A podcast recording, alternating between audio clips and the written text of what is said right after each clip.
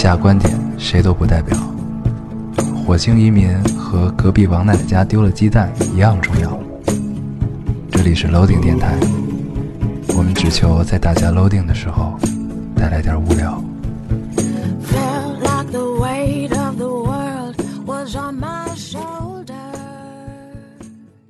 呃，谢谢大家的收听，这里是 Loading 电台，我是老高。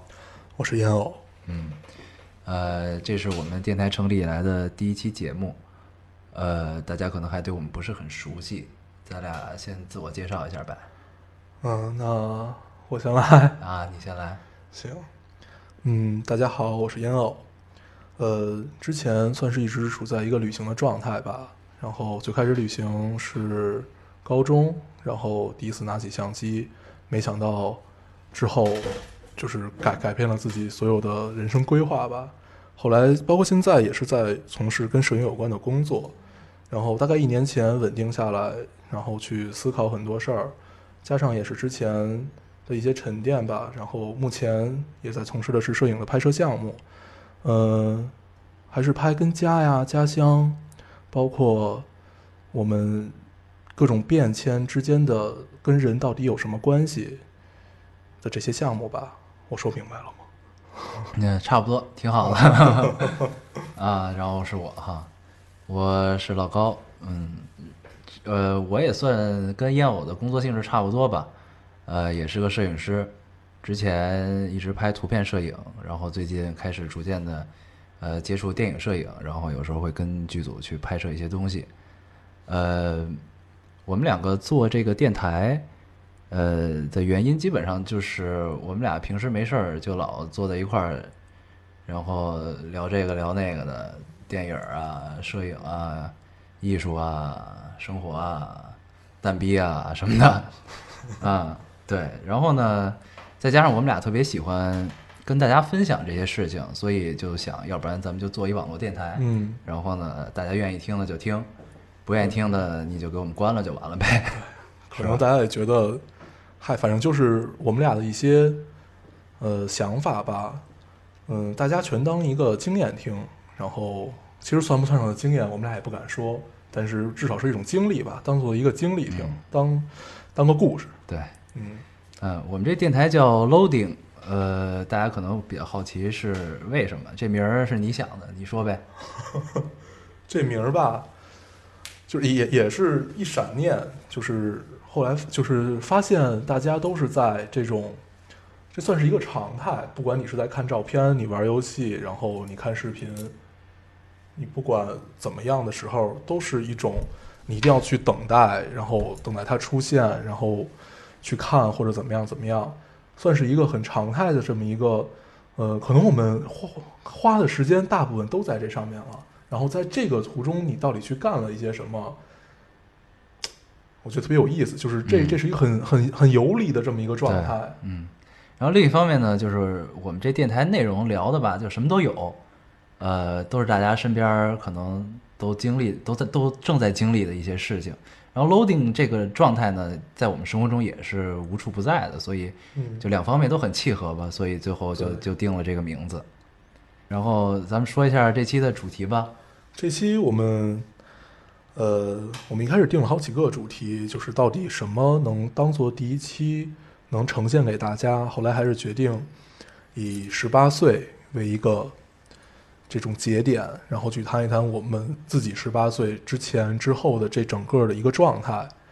后来就想出来一个名字叫“十八岁不知道嗯，不知道 啊，这个这个词儿之所以就是定为这期十八岁的主题，是因为我们俩前两天给我们一个朋友”，过生日，十八对。岁生日的朋友，对，一个过十八岁生日的朋友给他过生日，对，啊、然后我们就问他，这个啊，十八岁了有啥感想呀？然后人家坐那儿待半天，然后说了句不知道，然后这期的主题就有了，就是不知道，因为这不知道这个这个状态，在我们十八岁的时候就是这样，就是其实是它是一种迷茫，然后是一种对未来的对，就是咱们就回想起自己当时那种状态，呃，其实用迷茫和这种憧憬都不能去概括，嗯。就是说白了就是不知道，但是因为不知道才有趣，才能去嗯往下走吧，嗯。往下走的这么一个状态。对，因为十八岁相当于呃马上要高考，然后高考结束之后，等于前十八年的人生的目标就结束了，在咱们中国这个国情下的话，所以你当这个高考这个时间节点过去了之后，那后面的事情，大学、工作，然后未来的很多很多事情，其实可能在高考之前大家都没有想过。对，因为那会儿一心，呃，可能可能大家是一心只知道去学习啊，然后去有一个很明确，大家都一样的这种既定目标，不不管最后实没实现，有没有考上你希望考上的大学，上你想上的学校，嗯，但是它结束了，对，十八岁就是这么一个节点，同时它是意味着你成年，嗯。成年这个事儿特别有意思。其实说白了，年龄对于我们来说，基本它就是一个数字。嗯嗯，你可能二十几岁，你只要心态是十六岁，一直都是十六岁。那十八岁是因为大家把它定为了一个，好，在这个年龄你成年，你要为自己的所有行为开始负责。嗯，所以其实更多的十八岁，我们不知道责任是什么。对。然后这个时候你又又经历着青春期，大家又叛逆，然后呢，可能有的人还有自己的初恋，对吧？对，其实可能现在十八岁初恋已经算算晚了。对对对，确实是。嗯所以十八岁对于我们来说，是一个特别值得去研究和纪念的这么一个事儿。但是我们真的不知道到底需要去纪念的是什么。嗯纪念的是十八岁吗？其实并不是。嗯我觉得十八岁总结出来可能是爱情，是责任，嗯，还有不知道。对，其实就是，其实很很多种很多场合下，其实大家都聊过这种啊，什么十十七岁雨季啊，十八岁怎么样，就这种这个年少轻狂、很青春的这么一个时节。我觉得十八岁对于我们这种现在已经二二十多岁的人来说，哎，它其实就代表着我们青春的回忆嘛，对吧？你十八岁那会儿什么样啊？我十八岁那会儿，长发及腰。那会儿对你那会儿儿，闹摇滚是吧？嗯，闹摇滚闹我，啊，摇滚闹你。就是也不算闹吧，那会儿就是，可能也是因为青春炙热，怎么着？那会儿是一个挺典型的坏坏孩子的代表，但是你说坏吧，也没多坏，至少我现在看起来没多坏，嗯，就留个长头发，对，长头发怎么了？不是那会儿老师觉得你坏，你就是坏孩子，嗯，你知道吧？对，但是然后大家也觉得你是坏孩子，因为老师觉得你是坏孩子。我不坏。那会儿大家觉得我挺好，其实我是一个特别善良的人，对对，你很这块后来必须得剪下去啊。对，然后我呃我的十八岁可能就跟你不太一样，那会儿我不闹摇滚，我听摇滚。对，那会儿我重要的也是多听，对，然后瞎玩儿。听摇滚。然后呢，我那会儿更多的，其实我觉得我的青春基本都是在篮球场上度过的。呃，那你是挺典型的那种，对对对，典型的高中生吧，属于就特别喜欢打篮球，喜欢运动。然后呢，那会儿打的其实也算还还不错吧。然后老有小姑娘在边上看着，给给给送个矿泉水什么的，就 特别高兴这种事儿。然后就是让我回忆我的高中生活，我的第一个想到就是篮球场。对，这都是就是很校园的这些回忆，嗯篮球场、篮球场外面的路，对还有你回宿舍的路。对，回宿舍的路对。，因为我从小都是寄宿，所嗯以、所以对宿舍，然后课堂，嗯，包括那会儿食堂，还有尤其小卖部，小卖部部是一个特别厉害的那时候我们。学校都没小卖部，特别悲催。我们哎，小卖部是一个铁栅栏，外面的一个摊儿。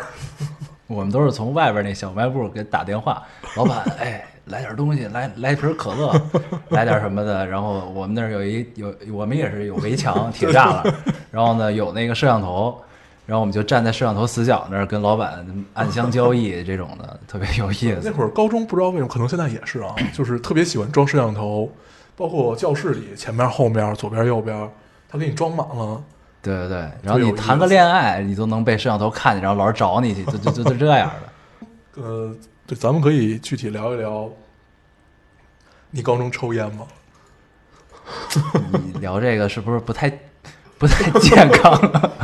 就是反正我在在校园里，尤其在你大学以前的校园里，抽烟是一件足以证明你是个坏孩子对对对和这确实是和你就是你会，但是你会认识很多好朋友，对，可能就是不管他是酒肉朋友还是什么朋友，他至少活在你的青春里，而且就是一闪而过。哎，你记得我 我大概在春节的时候，今年春节的时候发过一条微博，啊，我说那个呃，每年都有很多不知名的短信，就是电电话号码给我发短信，祝我节日快乐。对对对然后我没有存他们，然后我现在也不可能去好意思再问他们是谁。对对，我也老收到这种短信，就对特别不好意思而且你。发现他们今年求了，不是今今年今年跟你说了，然后去年也说了，前年也说了，但是你一直都没好意思去问，对对对然，后只能越来越不好意思。嗯，所以当时我就说，我很感谢这些在我生命中一闪而过的这些人，嗯他们一定在你生命中留下过一些什么，你才会去存他们的电话。对，不是他们才会有你的电话，你没存人电话好吗？就因为换手机这件事儿，我又很懒。对，这些肯定就都是在咱们青春记忆里出现过的人，只是我们现在可能想不起来了，对对吧？但是他们还是在，对，他们存在一个在你手机里不知名的号码，对，我相信这个这现在听我们节目的人，可能多多少少都会有这种经历，我觉得。对，可能嗯，像年轻一点的，可能还体验体体会不到。下嗯回记住一定要存下这些号码。对该存的还是存下来吧，免得以后尴尬。哎呀，咱们说说自己高考那会儿的状态呗。其实，哎呀，我就我其实挺喜欢那会儿我高考高三的时候的那种状态的，因为我们是寄宿学校，嗯，寄宿学校呢，嗯，就等于呃一周回家一次，然后呢，平时周中的时候都在都在学校过嘛。然后我们高三的时候呢，我身边有好多就是呃去学学艺术的人，就是考这个北京电影学院啊、中央戏剧学院之类的。然后他们都会在就是上完课之后，然后去外边上这个补习班儿，然后有学表演的，有学播音的，呃。那会儿我就等于什么都没学，我就高考就完了，就这种状态的。然后呢，我就自己一人，就等于是上完最后一节课之后，然后我我宿舍里的好朋友们就都出去了，就都到外边上课去，就剩我一人在那儿。然后呢，那段时间基本上就是打了下课铃儿，大家都出去玩儿去了，然后有的就去学校外边上课去了，我自己往那儿一坐，拿出一本课外书就开始看，看到饭点儿啊，自己吃饭去了，吃完饭自己回来上晚自习，这大概持续了多久？好几个月，就整个高高高 高考之前都是这个状态。嗯，差不多吧，得有得有三四个月，四五个月。但是其实就是在在这种其实一个人的这种日子，现在想起来特别美好。对当时当时那种状态应该也很好。对我当时其实挺享受这种状态，就在别人看来，就是可能觉得哎，老高挺挺寂寞，就一人儿。然后当但是我自己其实挺享受这种状态，因为那段时间其实就是一种放空的状态嘛。嗯，然后再加上那会儿，呃，其实主呃放在学习上的精力不是很多啊。然后呢，其实就是不学习，对吧？不能这么说，就是放在学习上精力不是很多，然后呢，再加上就是一直这种一个人的状态，就会导致你自己不由自主地去想很多以后的事情，然后想什么了？就是想以后会想做什么，因为当时其实说起来，哎呀，自己高中生活还是还是有一些遗憾的，对，嗯，那会儿其实更多的还是关于高考这些遗憾吧。对，呃，我们俩都艺考过，嗯，也都失败了。对，就那是一开始特别特别想特别想当一个学院派，对学院派，对，就是想通过一个系统的教育，然后，然后你如何如何去突破这个整个的这个套路，但是你一定要有，一定要有之前的这些系统。嗯，对，就是，呃，因为呃这这都是站在后来的角度往回看，对对，呃，想想想做一个与艺术有关的人，然后呢，那就必然愿意或者渴望去呃接受这种学院派的教育。对嗯，当时咱俩考的都是北京电影学院，是吧？我考的导演系，啊，我考的摄影系，然后那会儿学画画，因为其实当时我是属于自己觉悟的晚，到高三才嗯，才去想这个事儿，然后那个时候再去学，其实已经比较晚了。然后呢，然后但是自己有这个愿望，那就试一试吧，反正最终也就失败了。这其实真的是我自己的一个遗憾。嗯，你呢？那那其实就差不多。那有说更遗憾的话，也就是高中可能没有没有没有足够多的时间再去多看一些书。后来现在想想，做深入阅读的时候，都是在上课的时候，对对对，真的上对上课时间是阅读的最好时间。学生时代的，你们懂吧？哎呀，学生最好的时候，其实可能可能不对啊。作为我们俩来讲，对对，这是我们两个自己的个对个体情况。就就是上课的时候是最适合你好好看书的时候。看什么书，自便吧。嗯，你那会儿看啥书？我高中看的更多的可能都是，就是一些，哎呦，我真真想不起来高中看什么书，但是好像是那会儿是真是什么都看。你那会儿是不是看古龙啊？你跟我说过。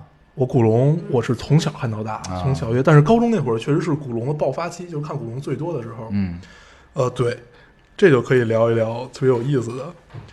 呃，古龙和村上春树这两个作家，都是在我年幼无知的时候给我性启蒙教育的。尤其村上春树，什么启蒙？呃，我说过一次了，什么启蒙？我说过一次了。没听清。嗯，性启蒙。哦，好吧，待会儿逼掉这块儿啊。嗯，你继续。啊，对，然后、嗯他妈的，我说到哪儿了？关于就是对那会儿，尤其第一本书，呃，就是村上春树那《挪威的森林》嘛，嗯，就是可能后来后来我大学的时候再看的时候，就没有没有那么就是那么深的感触了。但是当时觉得哇，好震惊啊！这这这个这个完全就跟一本儿啊什么书一样的。嗯所以就是，但是后来你再去看村上春树，就看到了不一样的很多东西了。嗯就当你成熟了以后，嗯你年少的时候，你的关注点可能更多的性启蒙嘛，那那可能就是你很萌动的那个那个状态下，就跟发芽儿一样，一点儿一点儿涌出来那种感觉。嗯我这么说的好恶心啊！对对对，呃，村上春树我高中的时候还真没看。呃，你是从小一直看到大的古龙对吧？对，小时候看古龙，嗯呃，关注的都是他的情节，嗯各种乱七八糟的。后来啊，我要在这儿说一下，我是纯正的古龙迷。嗯，然后我金庸金庸，我是从小看到大的金庸。那咱们可以斗争一下。别别别，这个这个话题是一个永恒的 永恒的斗争，咱们就不聊了啊，这个问题。跟唯物和唯心一样，对吗？嗯。然后我上高中之后呢，郭敬明其实已经已经出名了，那会儿就《小时代》了嘛。《小时代》之后呢，他身边纠结了呃一些先锋写手、青年写手，然后嗯其中我最喜欢的一个叫七几年，啊，对，七几年的书我也看过。对，那会儿比较代表的是他的这个散文集，呃，《被窝是青春的坟墓》嗯这本书，呃，伴我度过了高三。我当时基本上 就是一下课就拿起来看，我看了无数遍，呃，特别喜欢他的笔触。我当然现在翻过头来看，可能就有点儿有点儿矫情，但是那会儿真的特别喜欢。其实我那会儿还经常看安妮宝贝，嗯，就更更矫情。嗯，对，对，但是确实那会儿看的这些东西，对自己写东西也有很大的提高。对对。后来我发现，你看了很多之后就开始写，然后一开始就是用这种看似很华丽的词藻去堆积，然后堆积堆积，别人呃别人很喜欢，后来就很骄傲嘛，就是当时很骄傲，但是自从上了大学以后，再写东西就喜欢怎么说，简单明确有力量，直接说明我要干嘛，嗯让你们直接看得懂。俄罗斯文学。对，俄罗斯文学，其实那会儿上学的时候，咱们学过很多俄罗斯文学的对他们文章，那会儿很不喜欢，但长大之后就觉得，其实就是最最嗯原本、最朴质的东西，可能就是只给你，对。对，就直接往你心眼儿里戳的那种东西对，对，就这种可能就是长大以后才会觉得这些东西才是最最干净最原本的东西。对，呃，就是现在听听节目的听众们，就是如果你们有什么喜欢看的书啊，嗯。喜欢的作家，也可以到我们的微博留言，然后呃，咱们可以多交流嘛。交流嘛。对，唉，咱们接下来该聊什么了？咱们接着聊一聊写东西这事儿吧。啊，我觉得这个这是在我年年少的时候，就算是挺重要的这么一件事儿。嗯但是现在在落笔已经很难了。嗯我上回还写了个小说，嗯然后让大家傻逼老高一读，我就不想再往下写了。本来我写的是一个我读的是什么来着？本来我写的是一个很电影场景的一个关于故人归来的这么这么一个小短述吧，这么一个东西。然后，哎呀，我真想操你大爷呀！你当时写的是 要不我给你看一下，红红彤彤的女孩是扯吧？你大爷！我读的是红彤彤的女孩是吧？我当时想形容她的唇和她的衣服的颜色，还有她的性格，所以我用的是火红。啊，火红，对，然后你丫读的是红火。红火。哎呀，真是这这块儿咱们就就交友不慎，翻篇儿翻篇儿 翻篇儿。哎呀，对，然后就是写东西嘛，对，写东西我我从初中嗯初中到高中，就当时特别爱写。然后我记得 我记得那会儿上语文课，只要是让你写议论文，我绝对给他写成记叙文，而且写的还特别有道理的这种。然后就是不会写议论文，就特别爱写记叙文，因为就是呃，就是受受郭敬明的影响可能有点深，呃，就是特别喜欢当时写那种有点小悲伤基调的这种东西。嗯嗯，然后呃，上了大学，上大学之后发现，就是可能因为自己呃逐渐成熟，然后经历的事情逐渐多了之后，发现以前自己写的那些东西可能就不算什么，当时觉得挺好的，然后回过头来再想，就觉得哎不是很好。然后呢，自己的这个呃语文水平、文文学水平又没有达到说能表达自己现在的这种状态的呃水平。我觉得它可能是一件这样的事儿，就是你嗯当时写出来，不管你是用华丽的词藻去堆啊，还是怎么样，但是你当时写写出来，然后拿给别人看，别人称赞你，当时会很会很骄傲，很舒服。嗯然后过了两过过了两三年，嗯你就会觉得，哎呀，我当时怎么能写出这种这这么矫情？对对对但是让我现在再看自己十几岁的时候写的东西，其实还是挺美好的。嗯，就是当时居然能用用用这么这么多的形容词去形容一件特别简单的事儿。就当时就支撑我一直能能在那会儿写下去写这种小悲伤基调，是我给一个姑娘写同情书的不是不是不是，我给一个姑娘写，就是看过我写的东西，她看完之后就嗯直接就哭了。嗯，然后当时我就觉得，哎呀，我居然就是我的文字还能有这种能力，其实我 还是挺挺高兴的一件事儿，十八岁的时候还特别好跟姑娘谈个心，就是姑娘也特别愿意跟你谈心，当个知心大哥哥。对，特别特别特别容易把姑娘说哭了，对对就经常把姑娘就给说哭了。嗯嗯然后，其实我还是挺喜欢姑娘哭的，嗯就是就是梨花带雨的那个状态。嗯，哎呀，找女朋友一定不能找这种，不找男朋友一定不能找你这种的。这我我是很很正能量的人。招老招姑娘哭可不好，啊对不对？咱俩这么聊，特别像俩色大叔。哎呦，咱们其实不就是吗？太不好。嗯，咱们哎就是写写作啊，咱们聊到写作了。然后后来我上大学之后就开始写诗，嗯嗯，古体诗那会儿其实特别，就是高中的时候特别喜欢这个文言文嘛，然后还有宋词、唐唐诗之类的。然后后来就开始写诗，写到一定程度之后呢，突然就真的是没有原因，不知道为什么就又写不出来了，就是落笔就涩住了那种感觉。嗯然后这个时候，我发现了摄影。嗯，对，这个状态就特别有意思。嗯就是说俗一点儿，就是上帝为你关上了一扇门，总会为你打开一扇窗。呃，但是归回到我们俩这种状态，就是那会儿你发现你干不下去的事儿，现在可能你依旧干不下去。嗯但是你总会有新的，不管是爱好也好，还是支撑你能走下去的力量，对，称之为力量吧。嗯嗯呃，就算现在我们都在从事这个摄影项目啊，摄影的一些工作，可能有一天我们就不做摄影了。对，我最近对雕塑特别感兴趣，嗯，其实我特别想再学画画 去，呃，这是一个跳槽节目对吧？所以大家不用去纠结我到底失去了一些什么，失去那些，留到你老了以后，你去给你的子孙们讲，嗯，爷那会儿有多牛逼。你张叔、杨叔最牛逼、最神。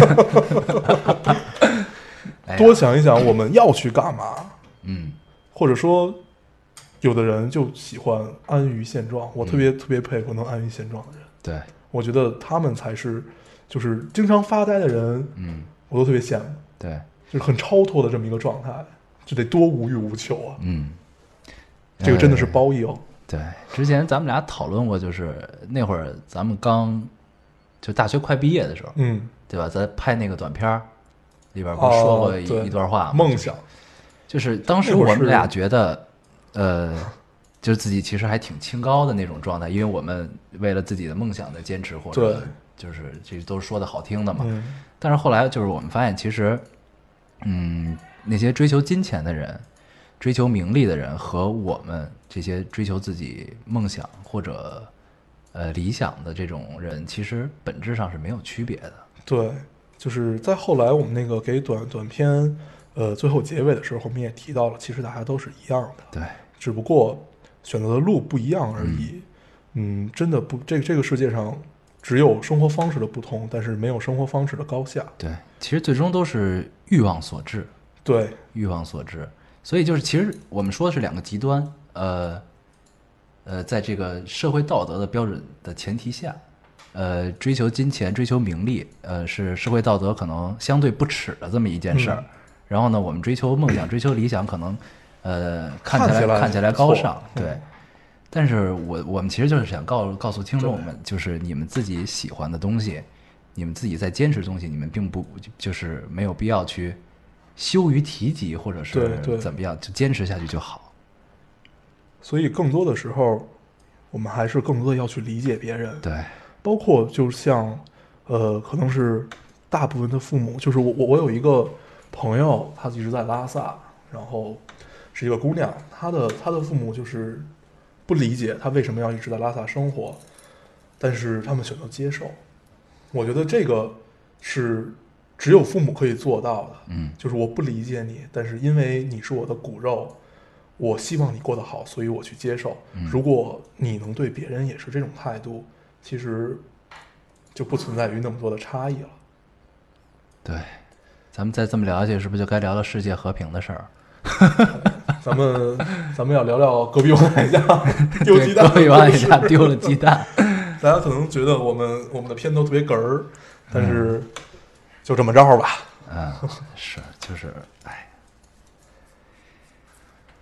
呃，咱们刚才这个聊聊的有点跑题啊，有点跑题。可能大家以后一定要习惯这种对，我们俩聊天儿，经经常跑题。对，就跟我们的片头一样。嗯，这个咱们聊回这个十八岁不知道，这个不知道啊，嗯，呃，之所以这么叫，是因为呃，我们觉得十八岁不知道是呃，十八岁是不知道的开始，因为十八岁之前呢，大家都有一个共同的目标是高考，然后高考结束之后，呃，面对更多彩的世界，有更多的选择，啊、自然也就会有更多的迷茫。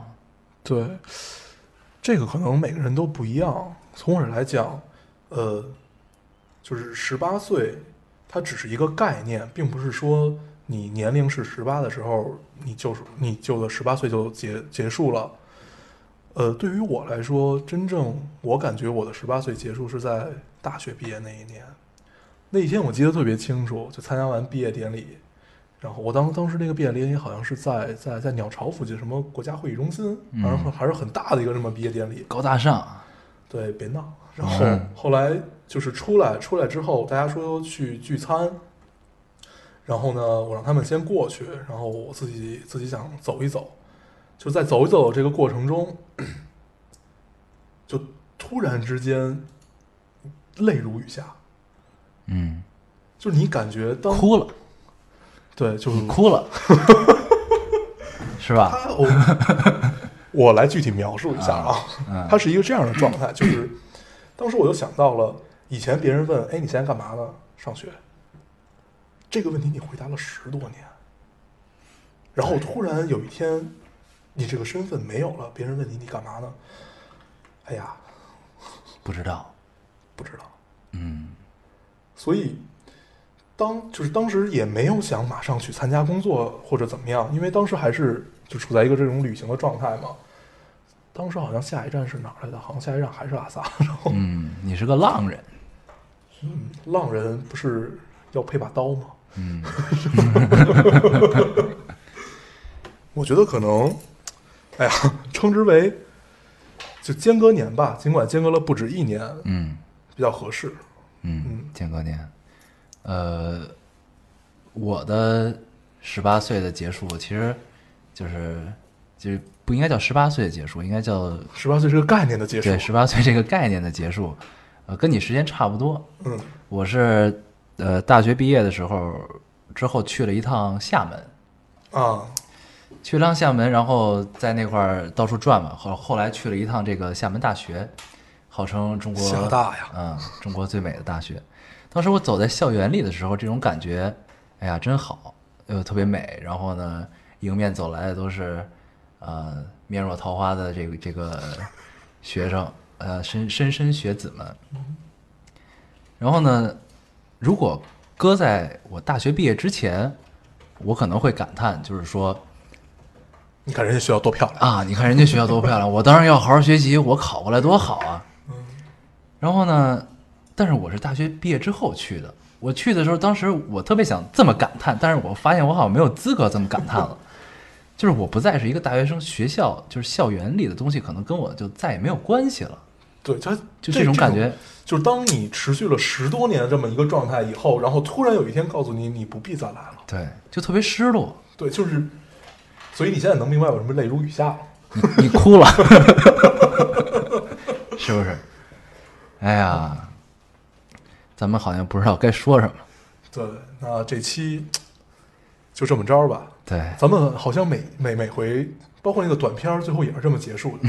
就是我说，哎呀，真不知道说什么了，就这么着吧。对，就是啊，咱们咱们总结一下啊，总结一下，就是咱们聊这期十八岁不知道，最终想告诉大家就是，嗯，未来并不可怕。对，不知道是一种常态，对，不用害怕这个不知道。嗯，另外呢，也要更加珍惜自己现在上上学的日子。对，上学，如果你们呃还在对，如果你们还正在上学，好好上，好好去感受，不管你在干嘛，不管你有没有真的在学习，但是对，至少你在学校。一定要珍惜在学校的日子。大概就这样。那那谢谢大家，嗯，谢谢大家收听听。我们唠叨这么多。大家可以在新浪微博搜索 Loading Radio 老丁电台来关注我们，我们会在上面更新一些关于电台的及时的动态。呃，另外大家有什么建议或者意见，可以通过微博给我们留言，让我们看到。好，再次谢谢大家的收听。To break or retreat at every turn. Facing the fear that the truth had discovered.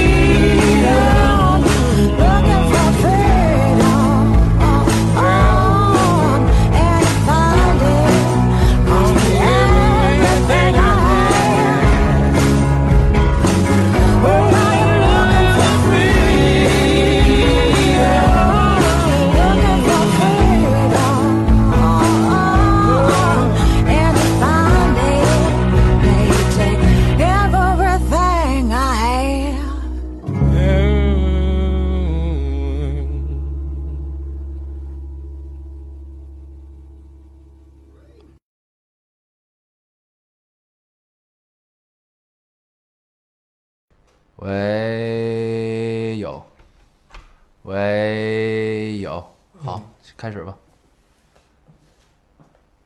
说开开始了，说开始已经录了，了对对对。这个，这这样，这电脑自己灭了，它我操！它是录的吗？我操！为什么呀？没有。哦，等会儿等会儿，一二三，check it 来，yeah yeah yeah yeah，come on。嗯好